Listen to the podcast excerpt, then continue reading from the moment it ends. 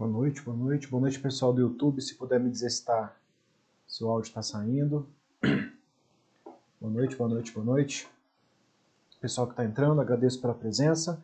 Se puderem ir falando se o áudio está legal, se estão conseguindo me ouvir, se estão conseguindo me ver. Que ótimo. É, quem estiver assistindo pelo YouTube, está começando agora. Se puder falar se está saindo áudio lá, eu agradeço, de coração. É... Tomar uma aguinha, né? Para a gente começar a falar de um tema tão importante. Deixa eu só fixar o, o tema aqui no comentário. Só para quem estiver entrando por aí, se alguém brotar, entender do que a gente está falando.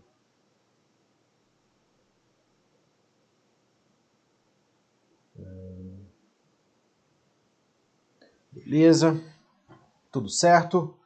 É, pessoal do YouTube, se puder dizer se está se tá conseguindo me ouvir, porque eu não fiz teste, acabei esquecendo de fazer teste antes, antes de começar a transmissão. Então pode ser que tenha dando um problema no áudio. Caso tenha problema no áudio pessoal do YouTube, não vão estar me ouvindo pedir isso, mas é só vir para o Instagram, arroba Marlon Ricardo Criminalista, onde vocês vão conseguir ouvir. Bem, pessoal, boa noite, boa noite, boa noite. Obrigado pela presença é, de todo mundo que aqui está. Valeu, Luciano, obrigado. É, obrigado pela presença de todos, agradeço de coração, obrigado pela participação. Nós tivemos mais de 500 votos, não pra, entre, entre investigação defensiva e comentários a respeito do meu último júri. Tivemos mais de 500 votos, com 70, acho que 70 e poucos por cento, 60 e poucos por cento, para a investigação defensiva. Tema que tinha perdido duas oportunidades e eu achei que ia ganhar na primeira, e já tinha perdido em duas oportunidades. Então nós vamos falar hoje sobre o tema investigação defensiva. Tá? Então, muito obrigado pela presença de todos. Vamos começar aqui a falar. Se você puder fazer a gentileza de clicar na. na, na no, tem um passarinho aqui que eu não sei se é passarinho, se é aviãozinho, esse negocinho aqui que você manda para a sua galera. Se você puder fazer isso, eu agradeço. Se você não puder, agradeço se você puder mandar aqueles coraçãozinhos ali para que, é, é, quem sabe, mais pessoas possam vir e possam ter acesso a esse conteúdo que eu vou passar para vocês é, de coração, tá? Primeira coisa, pessoal, então vamos falar sobre investigação defensiva. Eu vou fazer alguns esclarecimentos, tá? Vou fazer alguns esclarecimentos. Tiago, vai ficar gravado sim, cara. Alguns esclarecimentos básicos. Primeiro, eu, Marlon, tenho aí advogo desde o ano de 2009, tá? A investigação defensiva para mim sempre foi algo muito importante, só não tinha esse nome. Agora a gente chama de investigação defensiva. Então tudo está ganhando nome hoje em dia. Mas a investigação defensiva, ela não surgiu com o provimento 188 da OAB. A investigação defensiva, ela sempre existiu. Quem não usava investigação defensiva estava errado.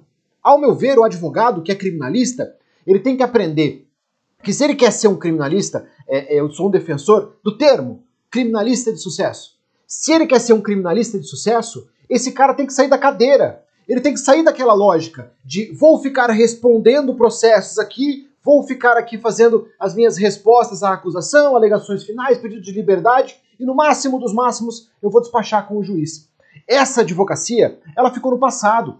Essa advocacia era o antigo. Era onde a gente podia confiar na, é, é, no princípio do indúbio pro réu. Eu fiz um vídeo um pouco tempo atrás falando que o princípio do indúbio pro réu não existe.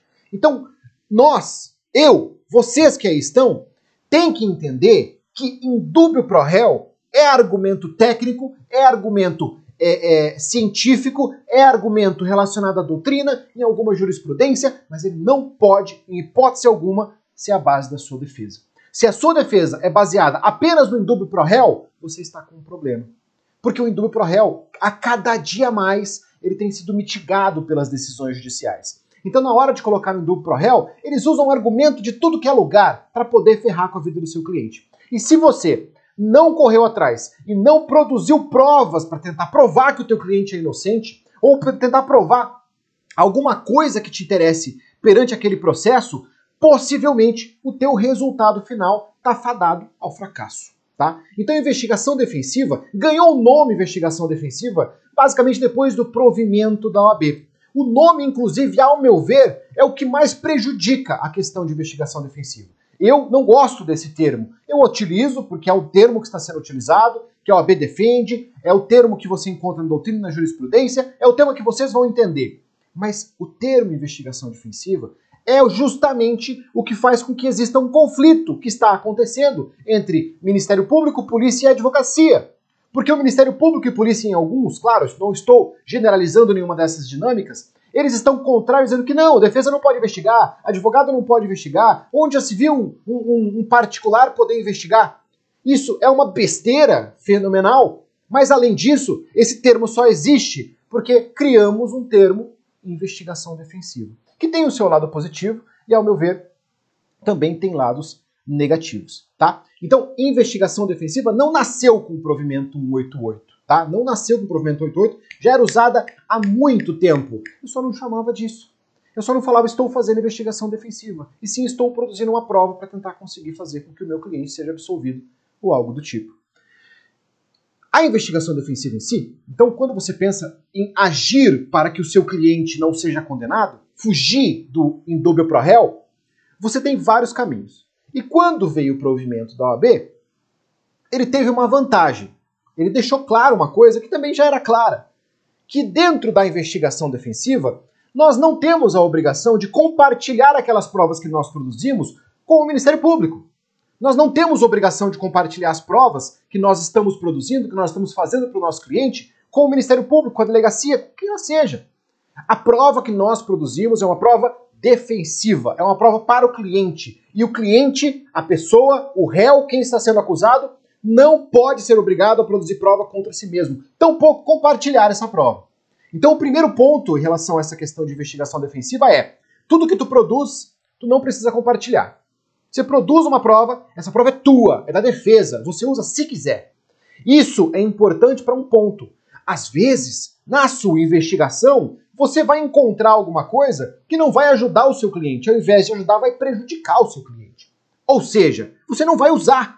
É simples. Você encontra alguma coisa que você acha que vai prejudicar o seu cliente e você não usa. Doutora, o contraditório, ele não existe na investigação, nem na delegacia, tampouco na investigação defensiva. Para você poder usar a prova no processo, você vai submetê-la ao contraditório. Então, se eu não preciso compartilhar, aquela prova que eu produzi não vou usar, ela é minha. Ela não precisa de contraditório porque eu não estou utilizando ela. Ela só vai necessitar de contraditório se eu pegar essa prova e inserir nos autos. Eu só vou fazer isso com as provas que me forem interessantes. Então, a partir do momento que eu coloquei a prova nos autos, aí sim nós temos contraditório e tudo mais, o Ministério Público vai ter acesso e assim por diante. Tá? Outra coisa importante em relação à investigação defensiva. É, eu, eu sou, como eu falei para vocês, eu gosto muito de usar isso, mas eu, eu, eu não, sou, não sou exatamente. Vocês já devem ter percebido, né? Eu não sou exatamente é, um advogado à moda. Apesar de ter tempo de advocacia, eu não sou exatamente um advogado à moda antiga, porque eu gosto muito de tecnologia. E eu também não sou totalmente um advogado da modernidade, porque eu gosto de algumas coisas da moda antiga. Então, essa questão moderna da investigação defensiva me incomoda um pouco.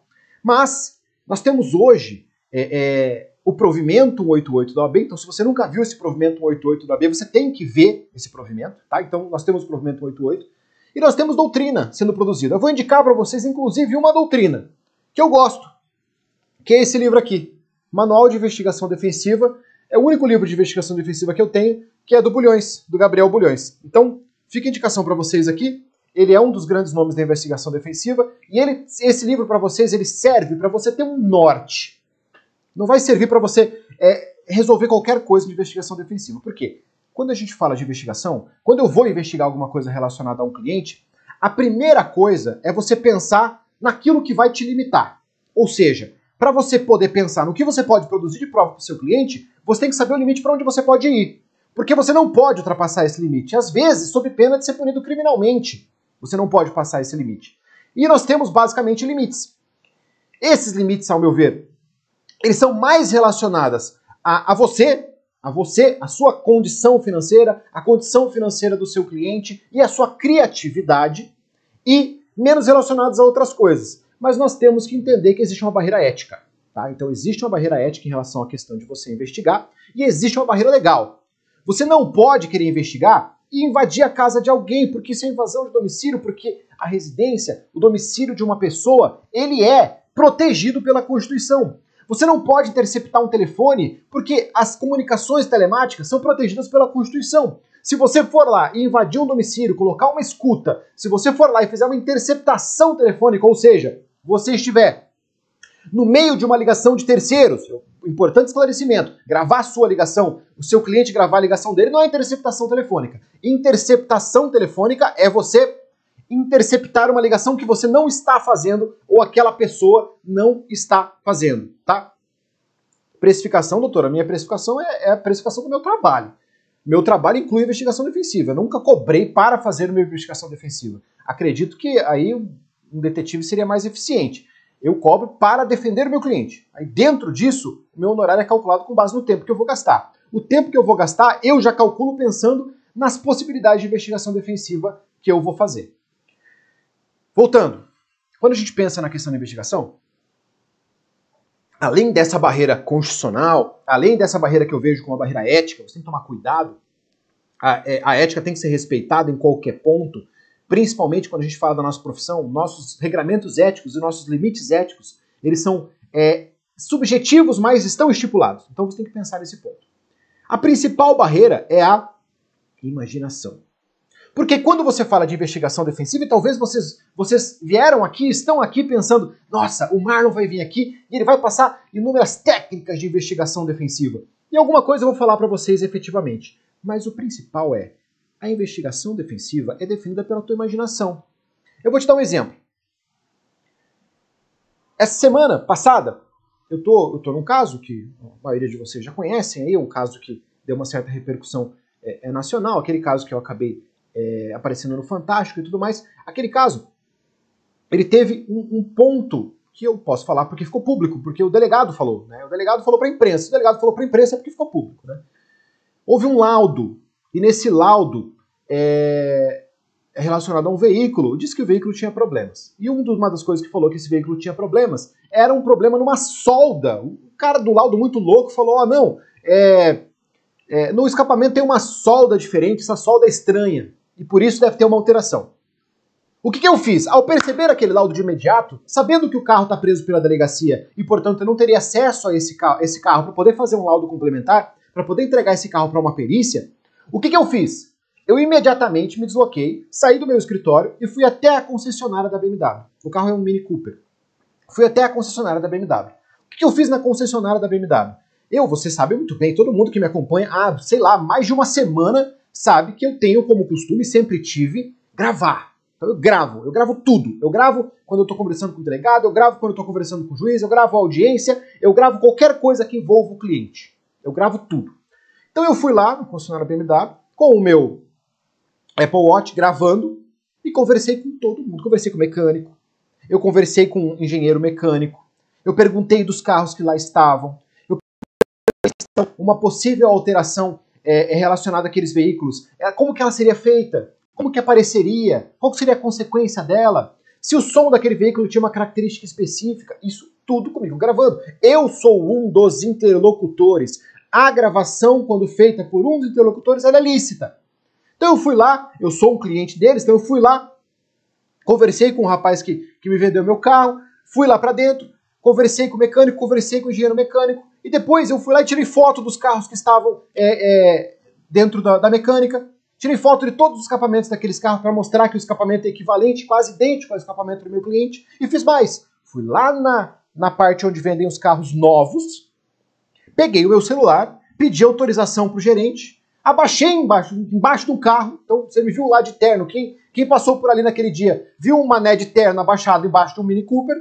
Eu abaixei embaixo do carro e fotografei os veículos novos. E depois eu filmei os veículos novos.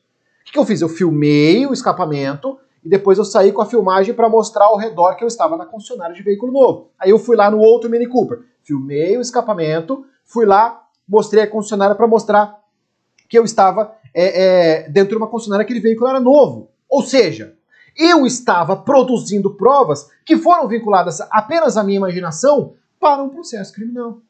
Então eu subi esses vídeos Peguei esse áudio, transformei num vídeo, subi para o YouTube, coloquei na minha peça. Eu peguei esses vídeos, subi para o YouTube, coloquei na minha peça, peguei as fotografias, coloquei na minha peça, e aquilo é uma investigação defensiva.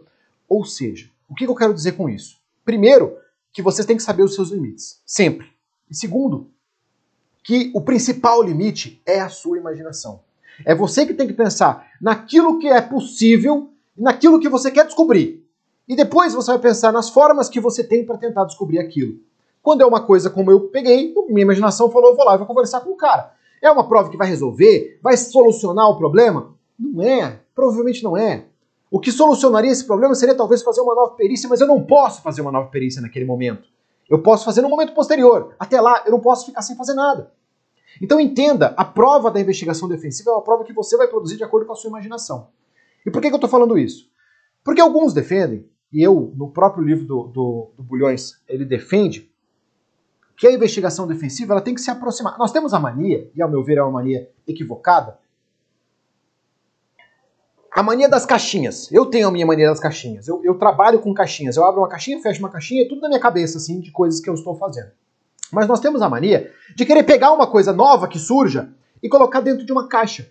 Isso é um, isso é um erro comum, ao meu ver, das pessoas. Então você pega, ah não, agora a OAB lançou um provimento relacionado à investigação defensiva. Então nós vamos fazer o quê? Pegar essa investigação defensiva e colocar dentro de uma caixinha. Qual caixinha? A caixinha da investigação criminal. Então, qual que é a caixinha que você conhece de investigação? A caixinha do inquérito policial, a caixinha do processo judicial, onde tem um documento que inicia aquele procedimento, tem um documento que inicia aquele processo. Essa caixinha, ao meu ver, e aqui, ó, opinião Marlon Ricardo Lima Chaves. Não é opinião, não sei se é a opinião de mais alguém ou não, e eu também não quero que você simplesmente use a minha opinião só porque eu estou falando.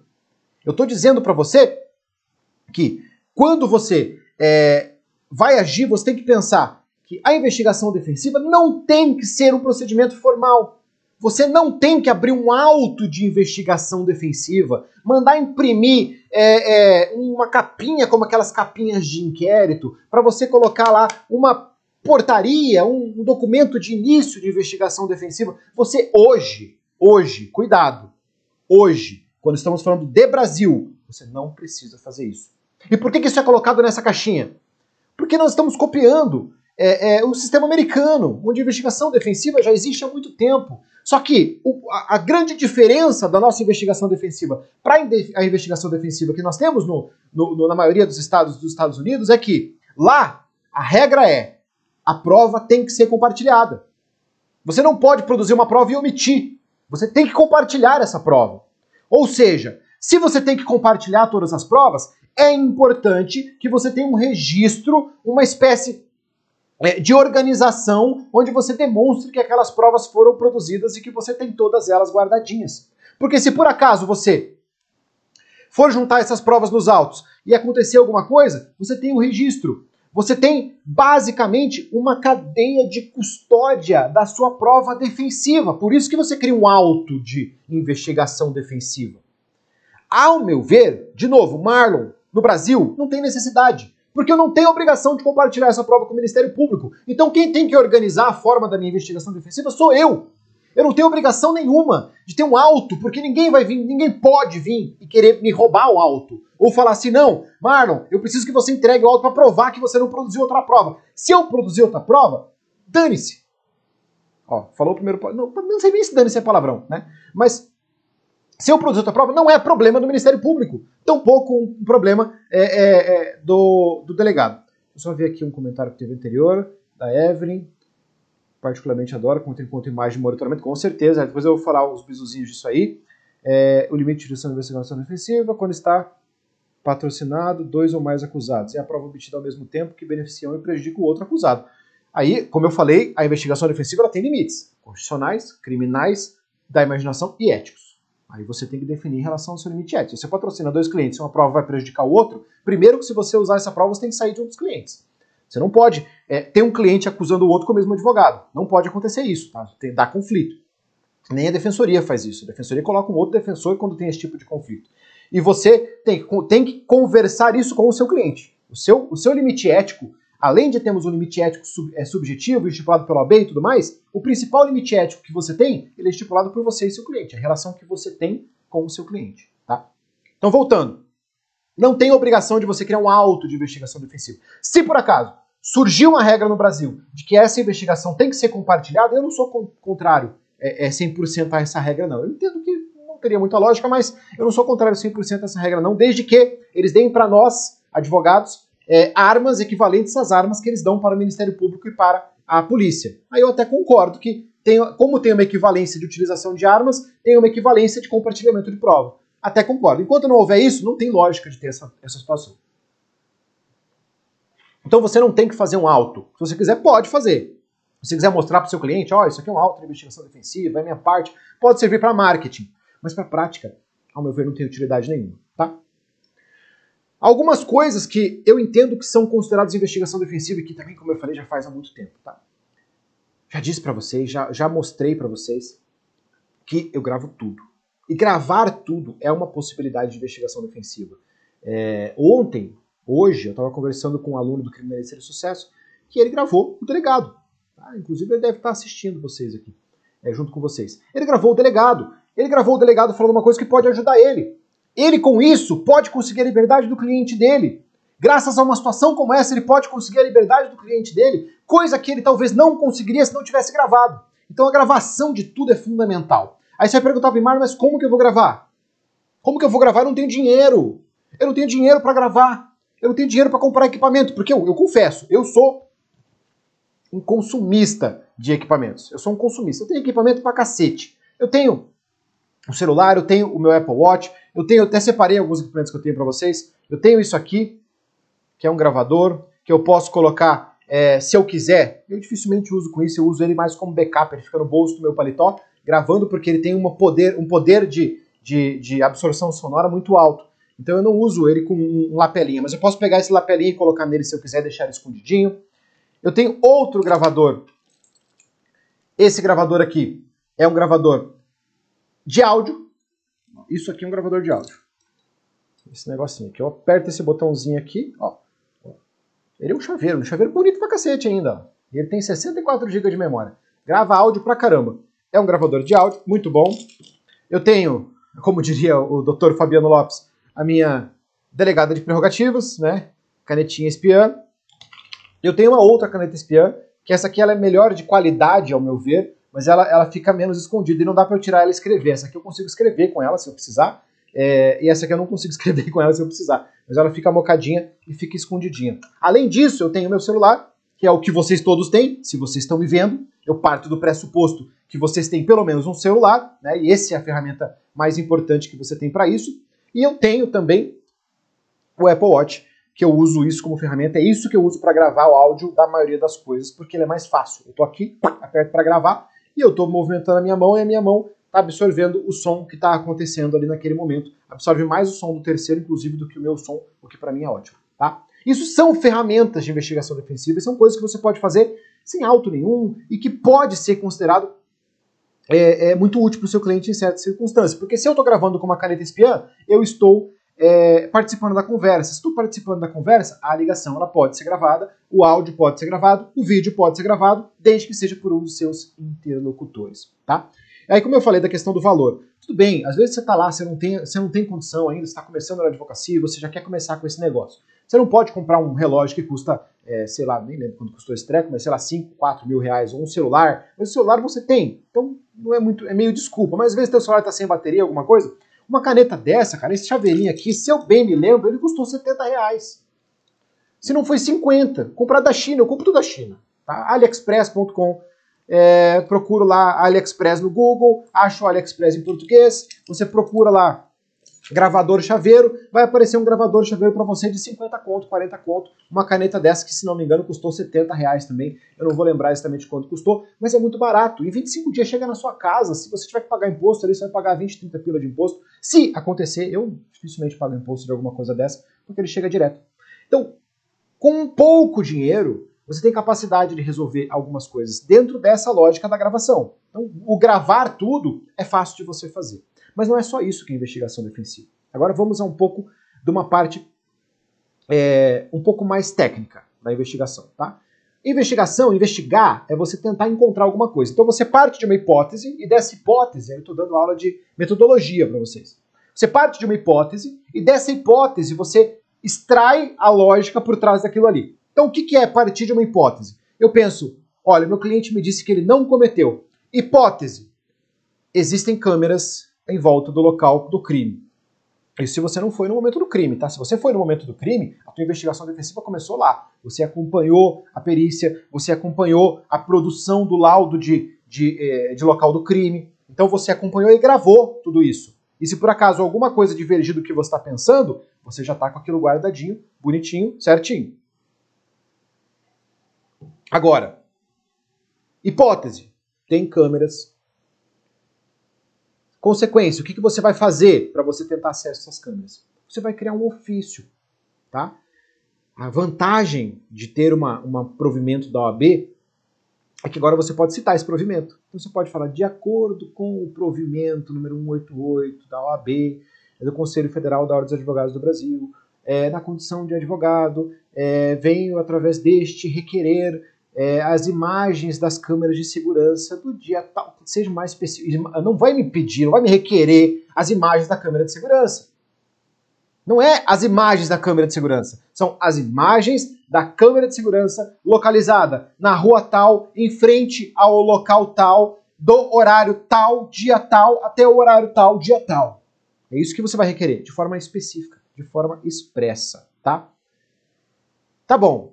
Mas Marlon, esse negócio de investigação defensiva, ele, ele funciona muito bem na teoria, mas na hora de chegar lá e você mandar um ofíciozinho, o cara caga na sua cabeça e não responde. Simplesmente te ignora. Você deixa de conseguir aquela prova. Eu não estou falando para vocês que a partir do momento que você se colocou numa condição de fazer uma investigação defensiva, você vai ter o mesmo poder do delegado. Eu já falei, o dia que eu tiver o mesmo poder do delegado e o mesmo poder do Ministério Público para investigar, o dia que eu mandar um ofício para alguém e o cara olhar com aquilo com medo porque veio um, uma, um timbre do Ministério Público ali e me entregar tudo que eu quiser, eu até posso ter uma obrigação de compartilhar essa prova, porque eu tenho poder para isso. Agora, nós não temos esse poder. Então, quando você entra, manda um ofício desse, eles podem ignorar esse ofício. Só que você não foi lá, entregou esse ofício e foi embora. Você ou mandou esse ofício por uma carta registrada com a R, isso existe ainda, tá, pessoal? Carta registrada com a R. Existe, você preenche aquele berengo-dengozinho ali, ele vai mostrar o registro, o cara vai assinar na hora de pegar. Ou você vai lá pessoalmente entrega como uma cópia e faz o cara assinar o recibo naquela cópia. Por quê?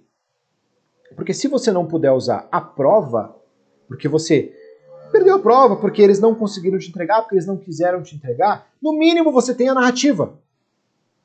O cuidado que você tem que ter é nem sempre a sua prova de investigação defensiva é aquilo que você queria ter. Às vezes, a narrativa é mais importante.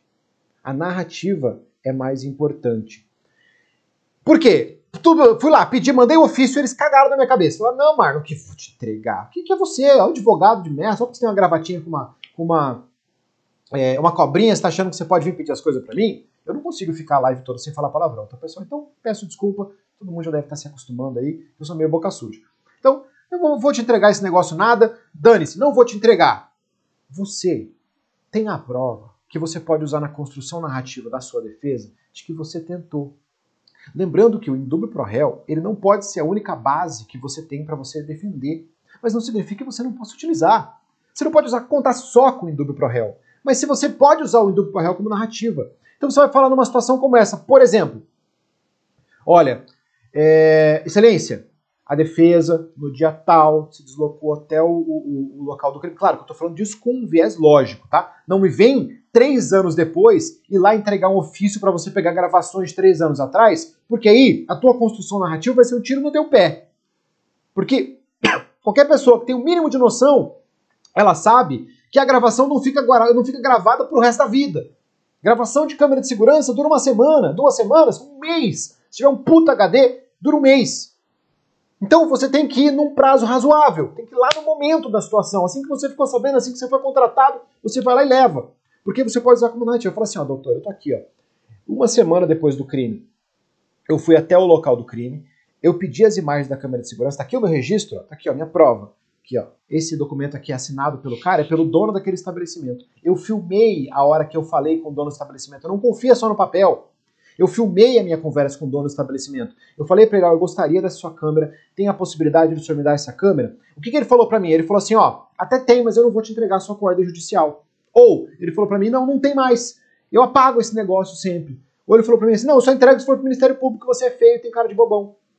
Não importa, você está com isso gravado. Você está com isso próximo a você, colocado de uma forma que você vai falar para o juiz, olha, eu tentei, doutor. Você acha que eu seria idiota?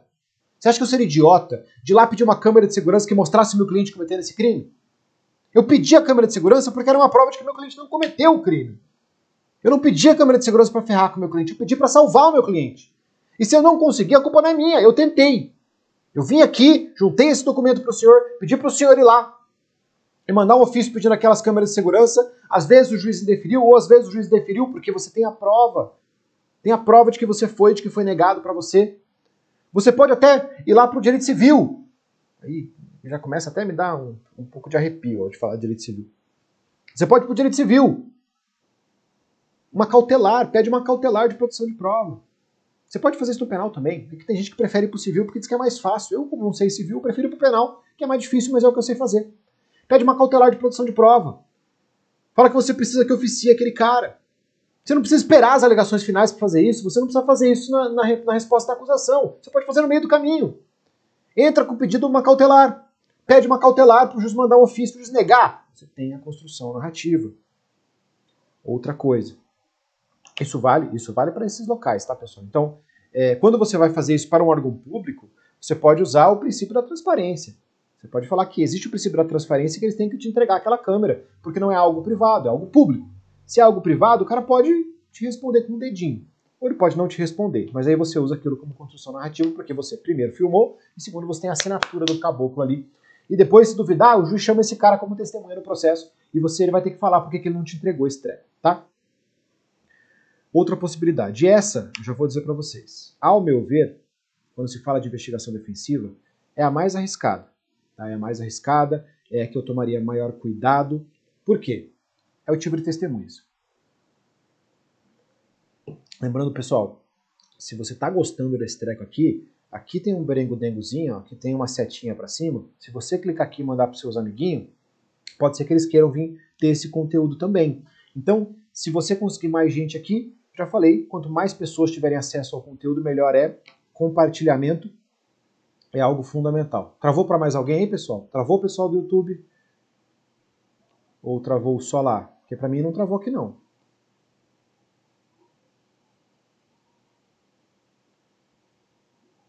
Oi, oi, oi, tô vendo coraçõezinhos, não tô vendo se travou ou não travou. Alô, alô? Não travou? Não travou? Então beleza, vamos continuar. Oitivo de testemunhas, pessoal. Oitivo de testemunhas é um negócio muito arriscado, tá? Por quê? Porque a linha que separa a, a oitiva de uma testemunha para investigação defensiva e você está cometendo algum crime ou você prejudicar o seu cliente só pelo fato de você ter conversado com aquela testemunha é muito tênue.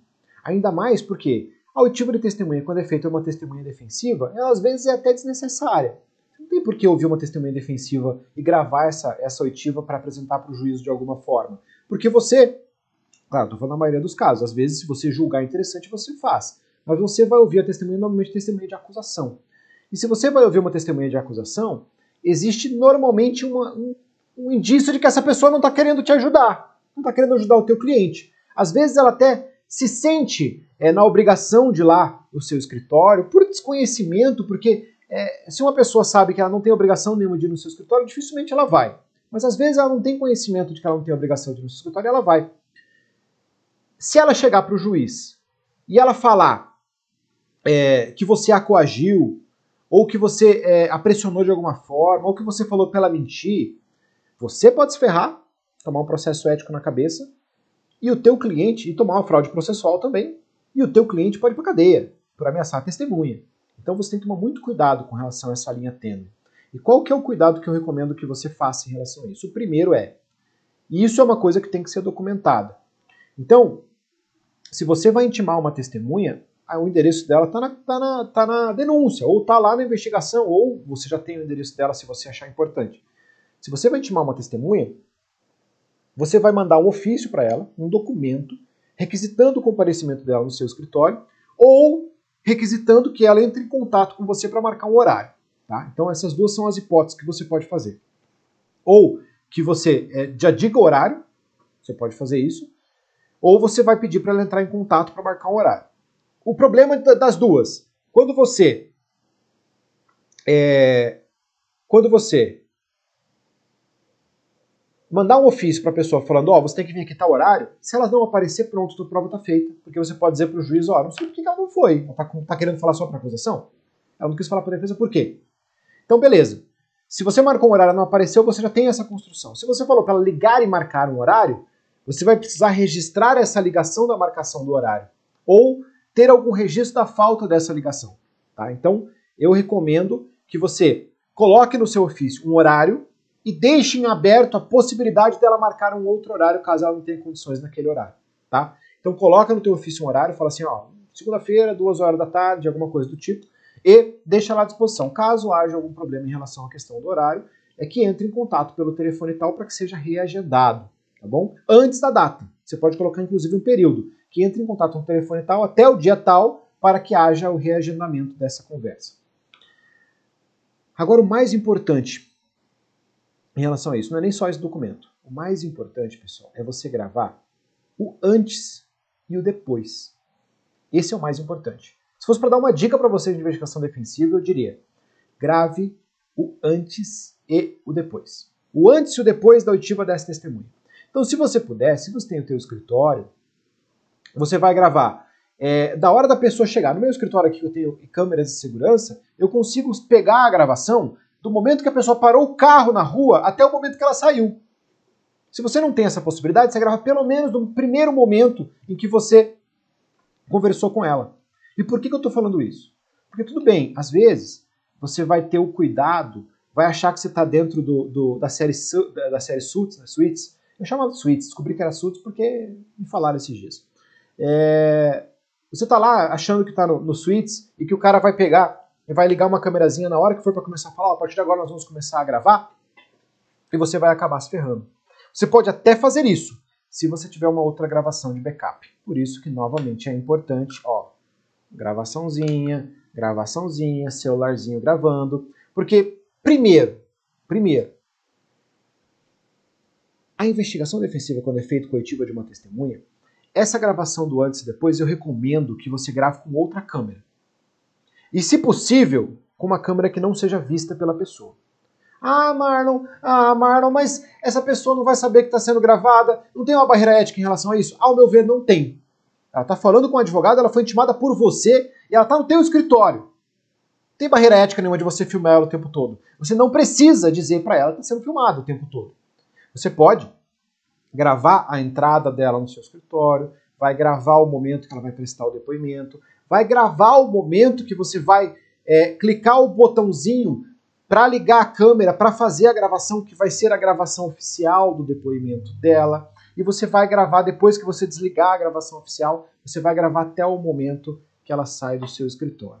E por que isso? Porque quando você aperta o botãozinho de ligar a câmera, a pessoa se transforma.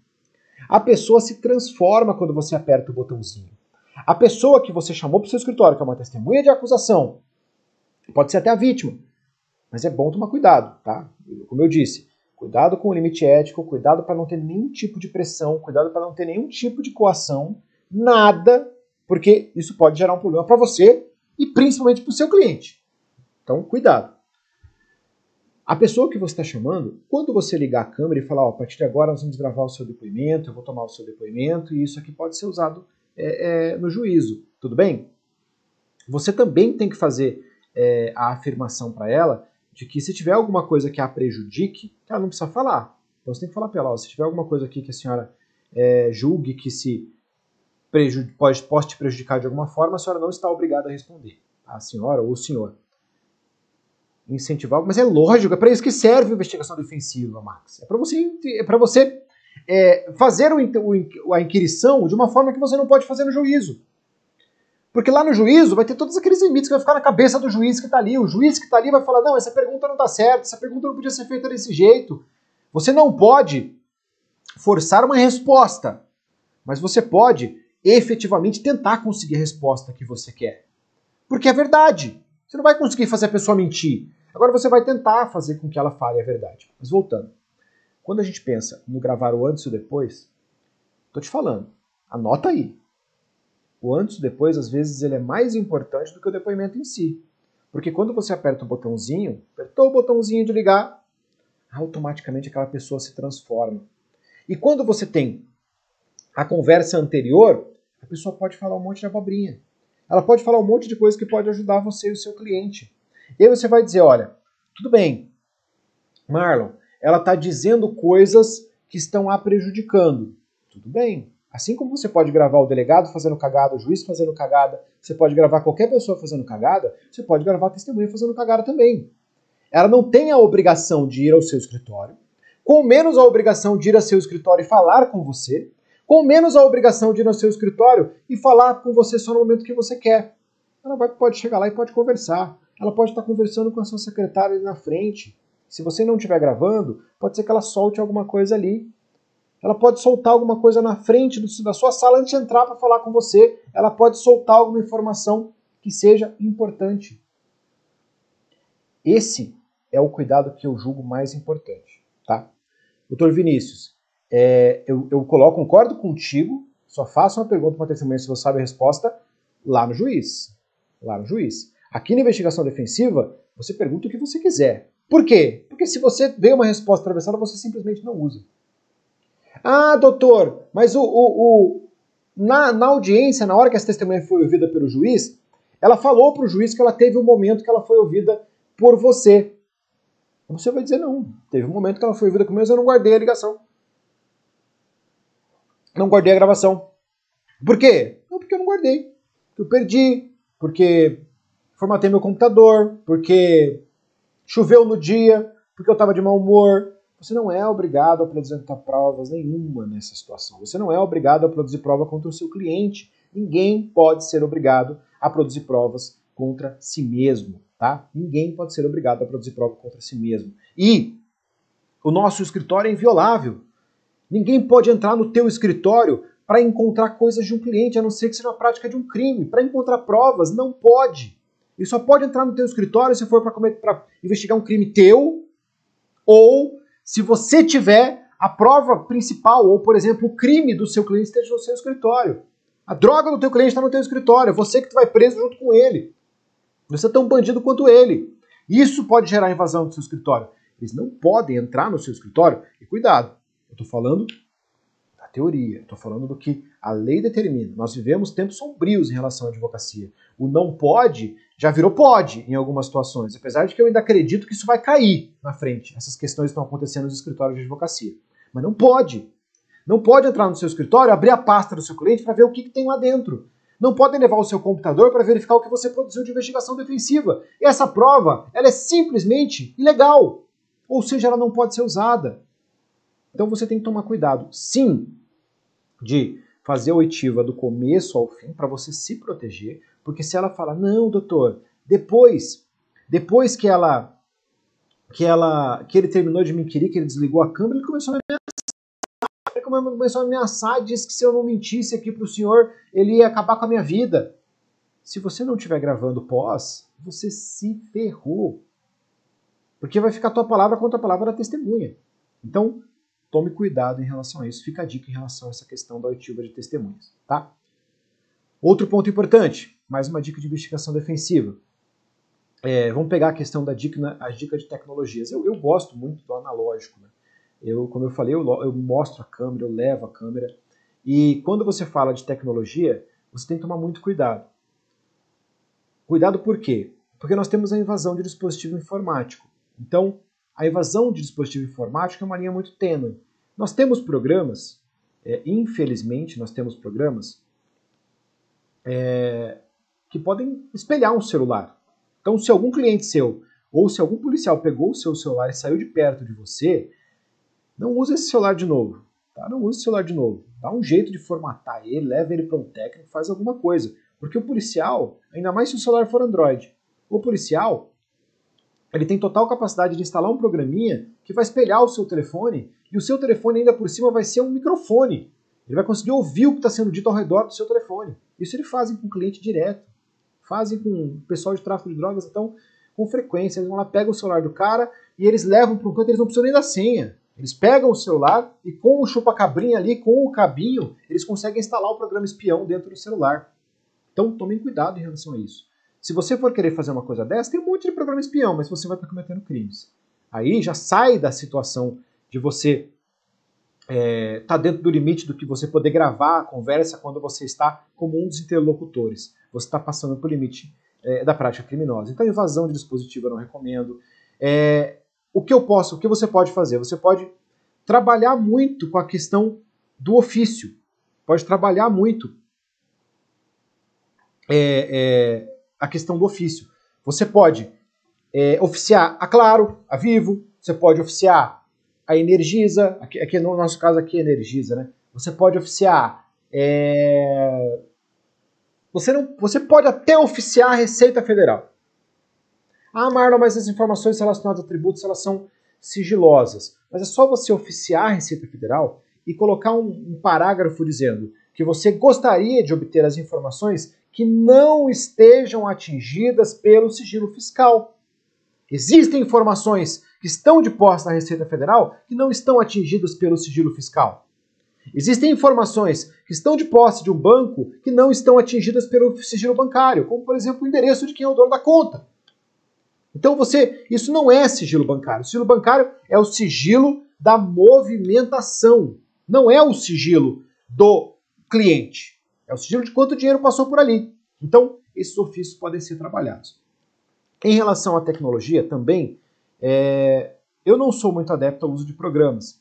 Um programa que, uma situação que eu recomendo que vocês possam fazer é, existem alguns programas, e quem, quem trabalha com direito civil quem trabalha com cobrança, principalmente, tem acesso mais fácil a esses programas que cobram de você, é, sei lá, às vezes é até 20 reais para uma pesquisa. Mas eles fazem aquela pesquisa que é aquela pesquisa de banco. Sabe quando você, em algum momento na sua vida, você foi lá e foi fazer o seu cartão da Riachuelo? Aí o cara falou assim: me dá uma indicação de um, uma fulana, de uma pessoa que você conhece, que possa indicar você. Nessa situação, é, isso está registrado em algum lugar. Informação é petróleo hoje em dia. Está né? Tá registrado em algum lugar. Então, quando você faz a busca nesses programas, quando você faz a busca nesses locais, você consegue ter acesso a pessoas próximas, você consegue ter acesso a todos os endereços que já passaram, consegue ter acesso aos locais, às vezes, de contas bancárias que sejam possíveis, cidades, consegue ter acesso a uma série de coisas, às vezes até bens. Então, isso é uma coisa que você pode fazer, tá? É... Pô, obrigado pela presença aí, meu irmão, João Ricardo. Parabéns, muitas felicidades, muitos anos de vida. Fica aqui meu parabéns público para você, cara. É, voltando. Quando você fala de oficiar, né, oficiar algum local, você não pode esquecer de registrar que você efetivamente entregou o ofício. Então ali, cartinha com a R sempre. E-mail, se você mandar por e-mail, você tem uma grande possibilidade de ter que fazer uma ata notarial, que é algo caro. Uma ata notarial é uma prova, é uma prova de investigação defensiva também. Por exemplo, do celular do seu cliente, você quer tirar uma prova de que aquele seu cliente ele, ele é, tem uma conversa no WhatsApp, tem uma conversa em algum local que é importante, você vai até um cartório e você pede para fazer uma ata notarial. O que é uma ata notarial? O carinha do cartório, né, não sei o nome que fala lá, mas o carinha do cartório, ele vai pegar ele vai pegar o, o, o celular, ele vai. É eu, eu, eu, aqui procurando meu celular, né? Eu tô falando com ele aqui. Ele vai pegar o celular, ele vai olhar aquele celular, ele vai printar aquelas coisas todas que estão ali, então aquelas conversas, aquelas coisas, eles vão. Ele vai printar aquelas conversas e ele vai colocar num papel, numa escritura pública. Numa escritura pública, onde vai estar escrito por um agente público. Então, o Carinha do cartório é um agente público, o cartório é um anexo ao fórum, não tem nome de cartório, assim como cartório criminal, assim como cartório civil à toa. É um anexo ao fórum. O cara que está lá é um agente público. Então, um agente público, com fé pública, vai escrever num papel que aquela mensagem existe. Ou seja, você tem um registro público daquilo, que é o grande problema das nossas investigações, que as nossas situações não são públicas. Por isso que a gente tem que tomar esse cuidado de filmar do começo ao fim o depoimento de uma testemunha, por exemplo. Porque se você não filmar do do momento ao fim, perdão, do começo ao fim, e a pessoa for lá e falar que não falou, que falou alguma coisa para você ou algo do tipo, você não tem prova. E você não tem fé pública, como policial tem fé pública, como promotor tem fé pública, como qualquer agente público tem fé pública. Então você às vezes tem que trabalhar também com uma questão de cartório. Mas quando você manda um ofício e você manda esse ofício por e-mail, possivelmente você vai ter que fazer uma ata notarial para você provar que você mandou efetivamente aquele ofício. Não vai adiantar você imprimir o e-mail enviado. Por isso que eu recomendo que você vá para o famoso AR. Você vai para o famoso AR, você vai lá, no, vai lá na, na desgraves do correio, vai pegar um papelzinho, se você nunca viu um papelzinho quadradinho assim, que é o aviso de recebimento, vai preencher e o maluquinho vai ter que assinar ali atrás quando ele receber aquele documento tá? Aí você vai ter uma prova e você não vai precisar fazer é, a ata notarial. Uma ata notarial custa 400 pau, cara. Eu não sei quanto custa no cartório de vocês aqui, mas uma ata notarial aqui custa 400 pau. Você vai ficar pagando 400 pau, seu cliente vai ficar pagando 400 pau por qualquer coisa. Então faça as coisas de uma forma que você também não tenha um gasto muito alto, né? um gasto muito excessivo. Tá? É... Outros órgãos que são importantes de você conseguir coisas e que você consegue usar a questão da transparência. Detran, para conseguir o local de um veículo, por exemplo. O Detran é um local muito importante. Você pode fazer, inclusive, requerimento para o Detran de bloqueio de um veículo. Ah, o Detran pode não atender. Não lembra daquilo que eu falei no comecinho. Nem sempre o objetivo de fazer alguma coisa é você conseguir o resultado que você almeja. Às vezes, tem um objetivo intermediário, que é a construção narrativa. Bem sabe, meu grande amigo João Ricardo aqui, que no júri construção narrativa é tudo, no processo também. Você pega um pontinho e você consegue construir uma narrativa em cima daquilo ali, e essa narrativa pode ser a diferença entre a absolvição e a condenação do seu cliente. Então, às vezes, você tenta produzir uma prova e você não consegue, e esse simples fato é o suficiente. Às vezes, por exemplo, é... você nem queria fazer aquela oitiva. Você não queria ouvir aquela pessoa. Porque eu, eu vou ser sincero, já mandei, já tentei fazer algumas oitivas, já fiz algumas oitivas, mas eu já fiz oitiva de testemunhas acusatórias que não eram tão acusatórias assim. Porque nunca uma testemunha efetivamente acusatória, uma testemunha que seja é, é, daquelas que querem ferrar com a vida do meu cliente, ela nunca vai vir aqui. Ela nunca vai vir aqui no meu escritório. Ela nunca vai vir aqui sentar na minha frente para conversar comigo. Mas o ofício eu mandei para ela. Mas o requisito, é, requisito é, é a requisição para que ela estivesse no meu escritório no dia tal, eu mandei para ela. Lá no dia da audiência de instrução e julgamento, quando essa pessoa estiver sentada na minha frente, eu vou dizer: por que a senhora não quis vir falar comigo no meu escritório? Por que, que você não quis vir falar comigo no meu escritório aquele dia? Esse advogado entrou em contato com a senhora, recebeu um ofício desse advogado? Ah, não, não recebi. Peraí, mas aqui tem um AR dizendo que foi a senhora que recebeu. Esse nome que está aqui atrás do AR é o seu nome? É. A senhora recebeu o meu ofício, então por que, a senhora não foi até meu escritório? Ah, não, porque é, eu tinha médico, não sei o quê. Tá bom, então por que a senhora não entrou? Tá vendo aqui que nesse final estava escrito aqui, ó? Se a senhora não pode ir nesse dia, a senhora, por gentileza, poderia é, entrar em contato que nós não, não é, mudamos, desculpa, entrar em contato que nós mudamos a data, que eu fico aqui tentando olhar para o comentário do YouTube, o comentário daqui, eu acabo me confundindo. É, nós mudamos a data dessa oitiva, não tem problema, eu fiquei à sua disposição, por que a senhora entrou em contato? Ah, porque eu não vi, não sei o quê. Tudo bem. Depois, você não vai arrebentar a pessoa na frente. Fala, não, então, você não queria nada. Você não queria falar comigo porque você estava querendo falar só com o Ministério Público. Isso você não vai falar para a pessoa. Você vai falar para o juiz. Depois, no papel, escrito. Ali você vai fazer as perguntas. Você fez o seu papel, deixou claro que ela não foi até seu escritório, que ela recebeu até o seu ofício e que ela não quis participar dessa prova. E depois você vai conversar com o juiz e na hora que você for fazer as suas alegações finais, na hora que você estiver escrevendo, você vai colocar isso numa construção narrativa. Vai dizer, ó, claramente ela não estava querendo colaborar com a defesa, ou seja, isso demonstra que ela tinha interesse na solução do processo. E se ela tem interesse na solução do processo, ela não pode ser considerada como testemunha, o juramento dela não pode ser considerado. Ah, Marla, mas você não fez a contradita. Não importa. Não importa. Não estamos no direito civil, pessoal. Aqui não é direito civil. Aqui é direito penal. Aqui não é direito civil que essas, esses regramentos absolutos são absolutos. Aqui os nossos regramentos, na maioria das vezes, são relativos. Você simplesmente vai falar isso e o juiz, se ele quiser, ele simplesmente não vai considerar aquele depoimento.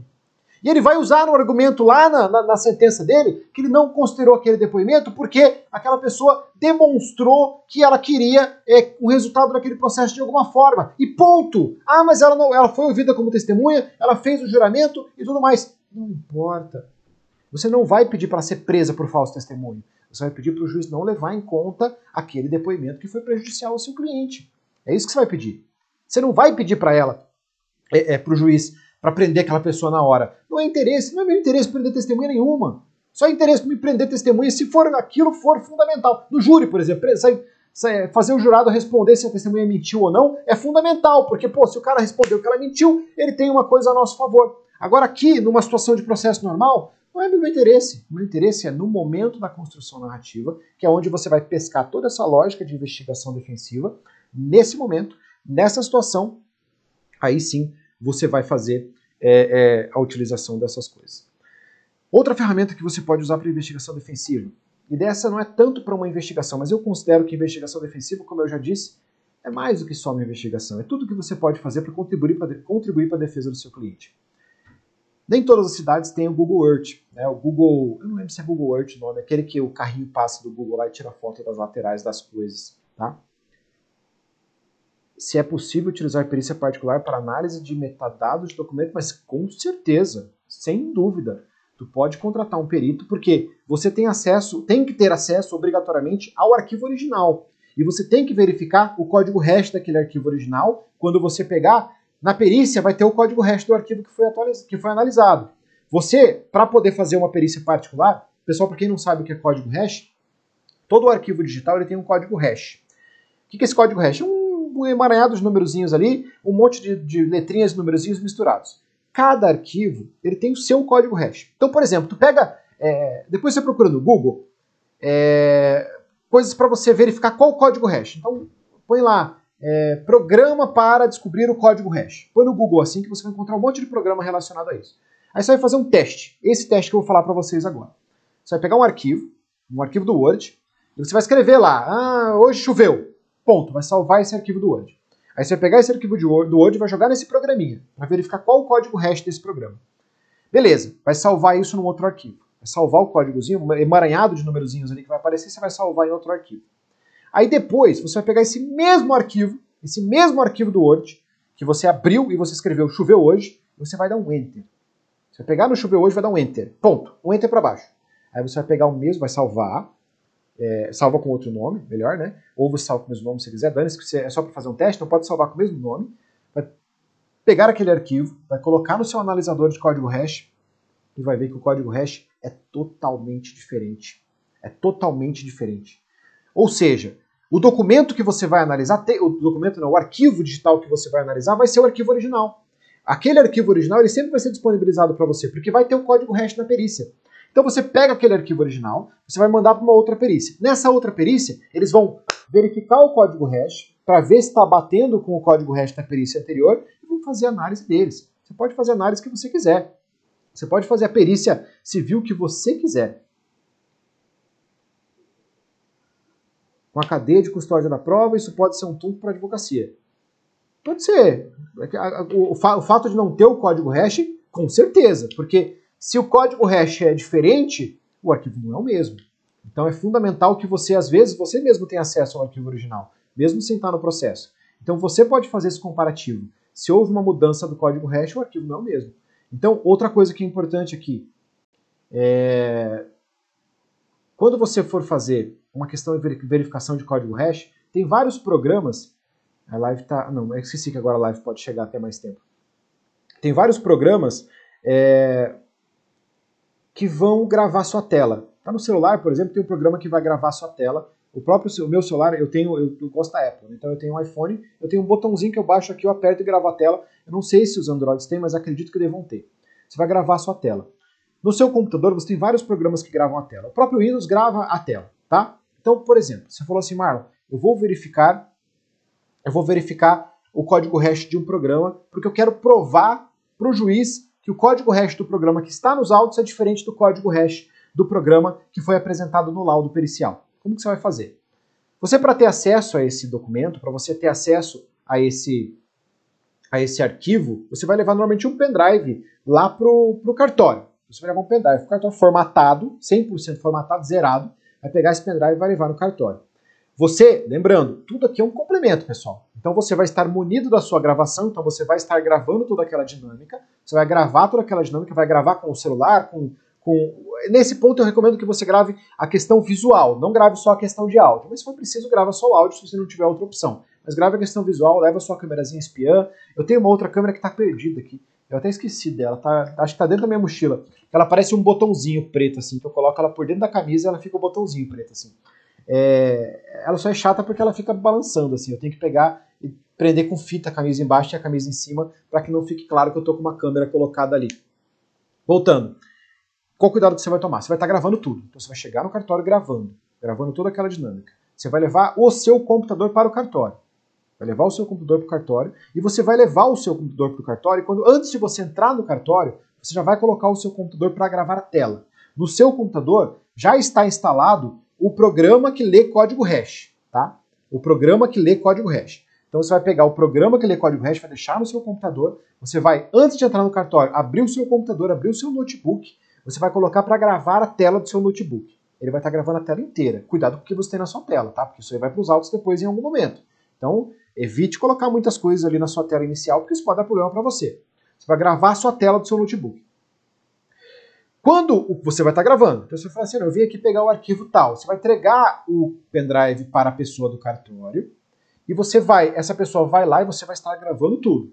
Você vai, ela vai pegar aquela coisa, vai lá no computador, ou seja lá o que for, ou ela vai te dar o pendrive onde está o arquivo, e você gravando tudo imediatamente, você vai pegar aquele pendrive, você vai colocar no seu computador, você vai pegar aquele arquivo e você vai fazer análise de código hash e você depois vai salvar essa análise de código hash. E ponto. Aí, aí sim, você para de fazer a gravação da tela do seu computador. Por que, que você está fazendo isso? Porque assim você tem 100% de prova de que não foi você que fez a alteração no arquivo para alterar o código hash.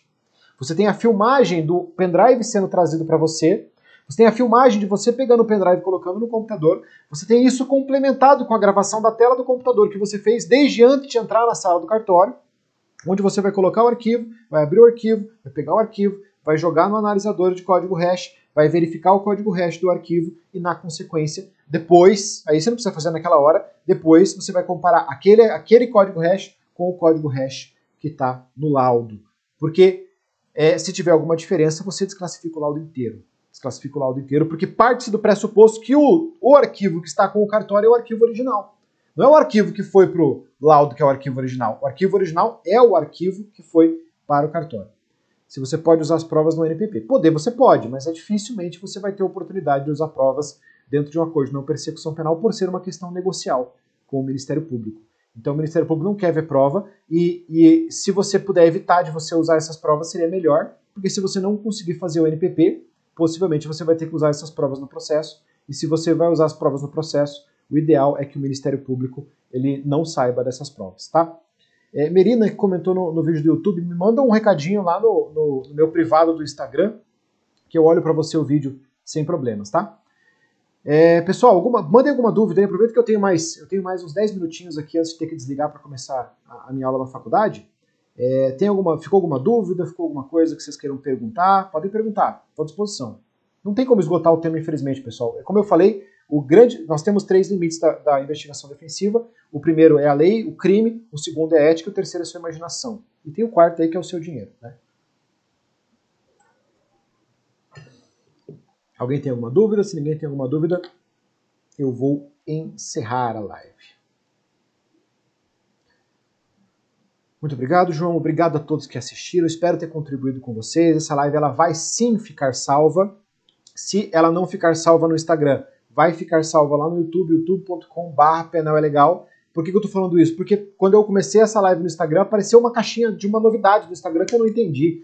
Gravar o, o vídeo da live vai ficar gravado há 30 dias, alguma coisa assim. É, eu não consegui entender muito bem, porque eu já estava começando a live, então eu não sei se teve alguma mudança do Instagram agora e eu não estou sabendo. Então, às vezes, eu não consigo mais salvar isso aqui no IGTV. Mas se por acaso eu não conseguir salvar no IGTV, tá salvo no YouTube, porque ela foi transmitida ao mesmo tempo para o YouTube e para o Instagram, tá? Muito obrigado a todos que assistiram, pessoal. Muito obrigado de coração. Espero ter contribuído com vocês. Se você puder fazer a gentileza de compartilhar isso com a maior quantidade de pessoas possível, mandar coraçãozinho aqui, fazer o que for possível para gente que a gente chegue a esse conhecimento ao máximo de pessoas, para que a gente chegue consiga fazer chegar o conhecimento é, é, de uma grande quantidade de colegas. Última pergunta aqui, se o curso de detetive particular seria uma boa opção? Eu acredito que sim, sinceramente eu nunca fiz, mas eu acredito que sim. Acredito que sim. Nós podemos contratar um detetive particular também, se o cliente tiver condições, mas eu acredito que você, se você tiver um curso, não só detetive, detetive particular, mas um curso, é, uma conversa com um policial, uma conversa com um, um investigador, é possível que você utilize alguma técnica disso. Eu sinceramente não fiz ainda, mas não descarto a possibilidade de fazer em algum momento, tá? O que você pode fazer também é contratar um detetive particular para te auxiliar. Existem diversos detetives particulares. Pessoal, então, ó, muito obrigado, boa noite, ótimo descanso para todo mundo e até a próxima. Pessoal do YouTube, brigadão de coração mesmo que vocês estão assistindo por aqui.